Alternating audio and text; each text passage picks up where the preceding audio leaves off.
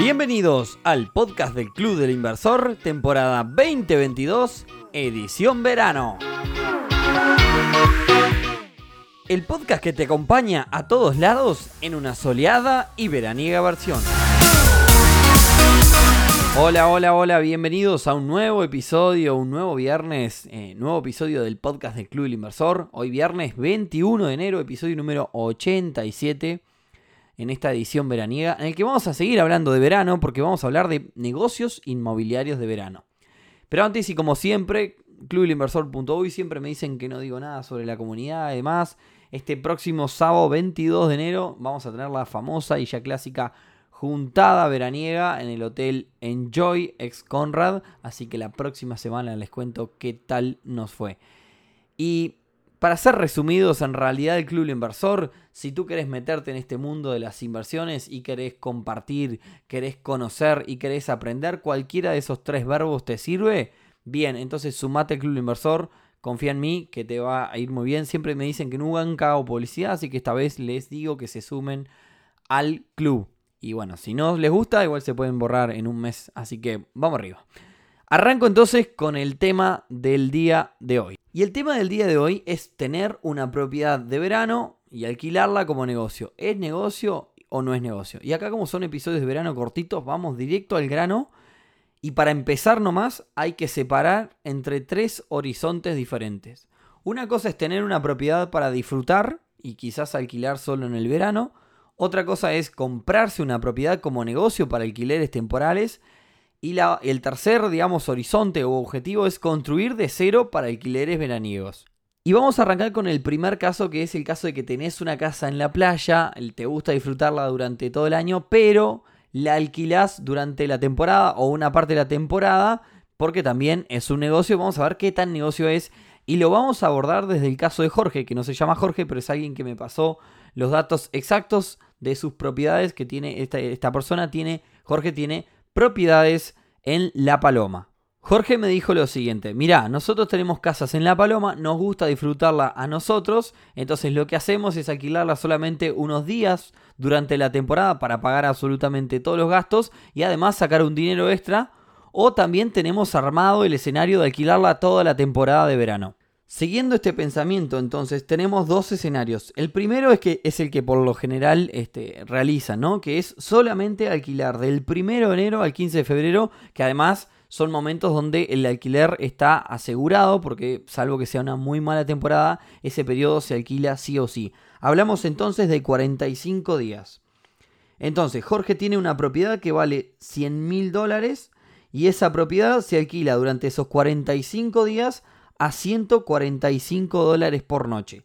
Eso nos da un total de ingresos de unos 6.500 dólares al año, o sea, solamente alquilando esos 45 días. Entonces, 6.500 dólares de ingresos brutos, todavía no descontamos absolutamente ningún gasto, 6.500 dólares de ingresos brutos por una propiedad de 100.000 dólares. Entonces, esto se traduce en un 6,5 más o menos por ciento anual en dólares de rentabilidad. ¿Cuánto tenemos entonces de mantenimiento y de diferentes costos y contribución? Bueno, en el caso de esta propiedad de 100 mil dólares, Jorge tiene unos 1.500 dólares por año más o menos de costos. Así que estamos hablando entonces de 5 mil dólares netos, o sea, 5 mil dólares libres para Jorge de ganancia durante un año, solamente habiendo alquilado 45 días al año. Si pasamos entonces en limpio, Jorge lo que hace es disfrutar de su casa todo el año, a excepción de esos 45 días y por eso recibe más o menos aproximadamente un 5% anual de la inversión sobre la propiedad.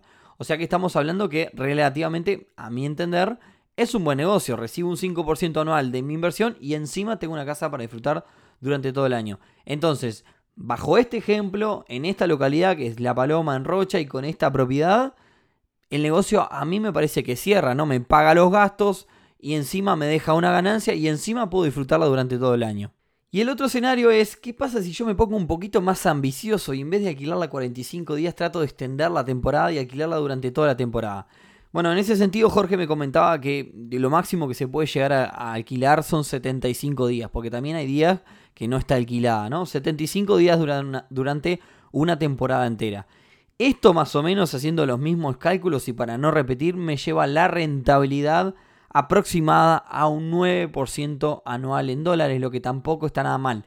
Pero no pude disfrutar casi nada, o por decir nada, del verano en una casa justamente que está pensada para el verano.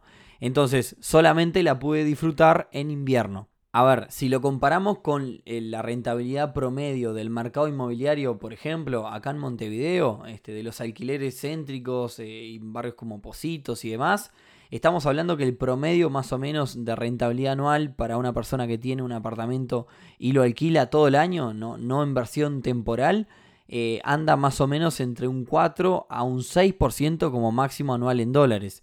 Entonces, si lo comparamos con eso, me parece bastante buen negocio, porque yo tengo más o menos la misma rentabilidad que un alquiler anual acá en Montevideo, pero tengo el plus de que en inviernos tengo una casa como para ir todo el tiempo. Bien, la siguiente opción es la de comprarme una casa como para negocio, como para alquilar, exclusivamente para sacarle dinero. Y vamos a analizar a ver hasta qué rentabilidad podemos intentar llegar. Claramente, obviamente depende del lugar y depende de la zona, depende de un montón de cosas, pero bueno, vamos a hacer un ejercicio también a través de un caso real, pero que es un caso que fui armando yo con diferentes datos que fui este, recaudando, digamos.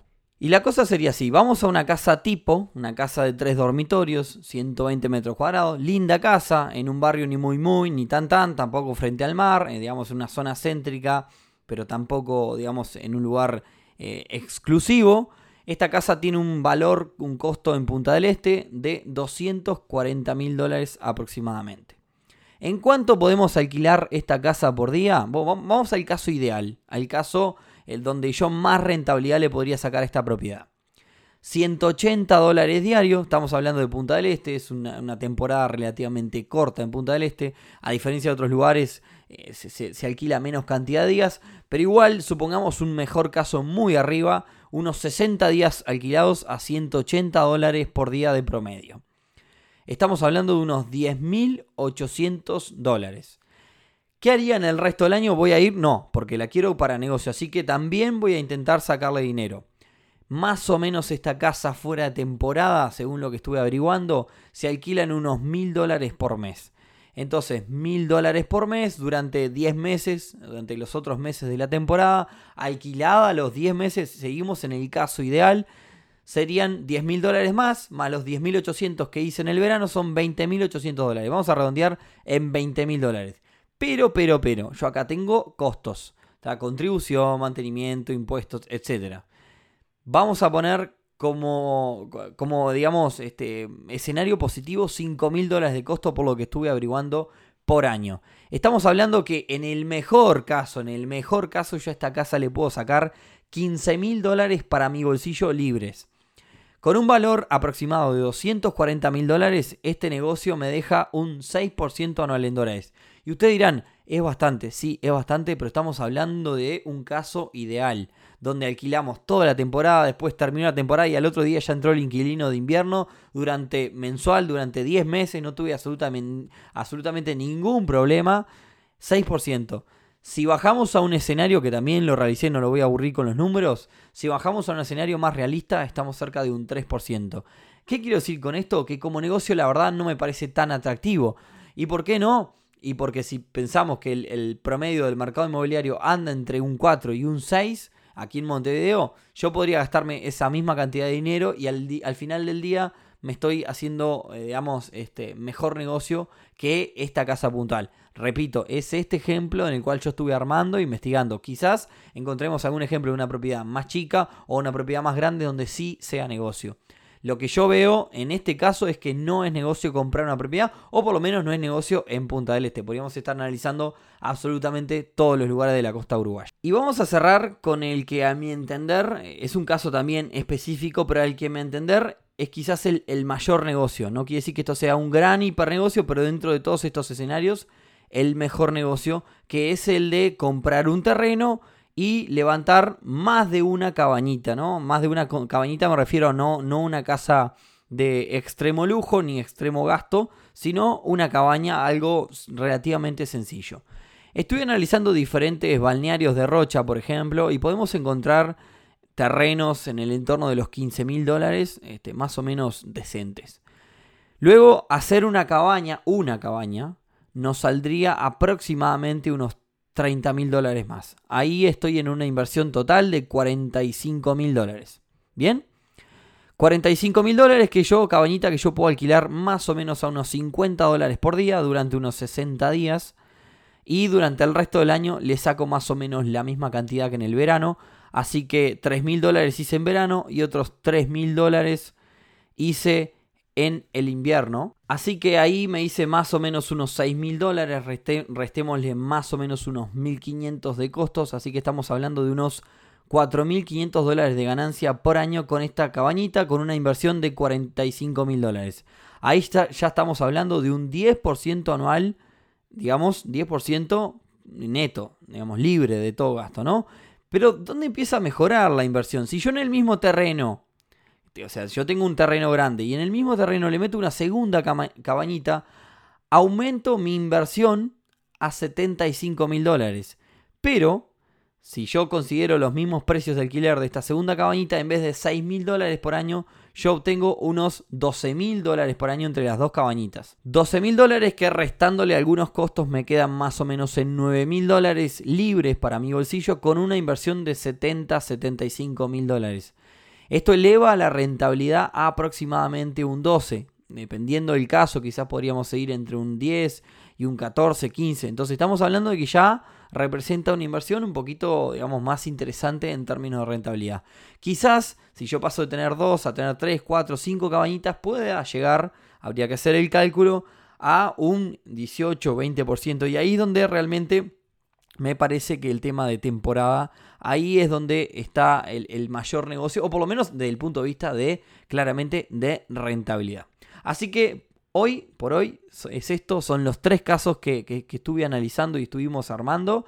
Muchas gracias a quien me, me, pasó un montón de información, tanto para hacer estos casos como para a Jorge, que no se llama Jorge, pero él sabe quién es. Así que nada, muchas gracias a todos por escucharnos. Lo quiero hacer cortito para que no se vaya muy largo. Y nos vemos entonces. Como siempre decimos, si te gustó, eh, agreganos a tu, a tu biblioteca de Spotify, eh, comentanos algo en iTunes, contanos dónde estás vacacionando. Y nada, nos vemos entonces el próximo viernes en un nuevo episodio del podcast del Club El Inversor, edición verano.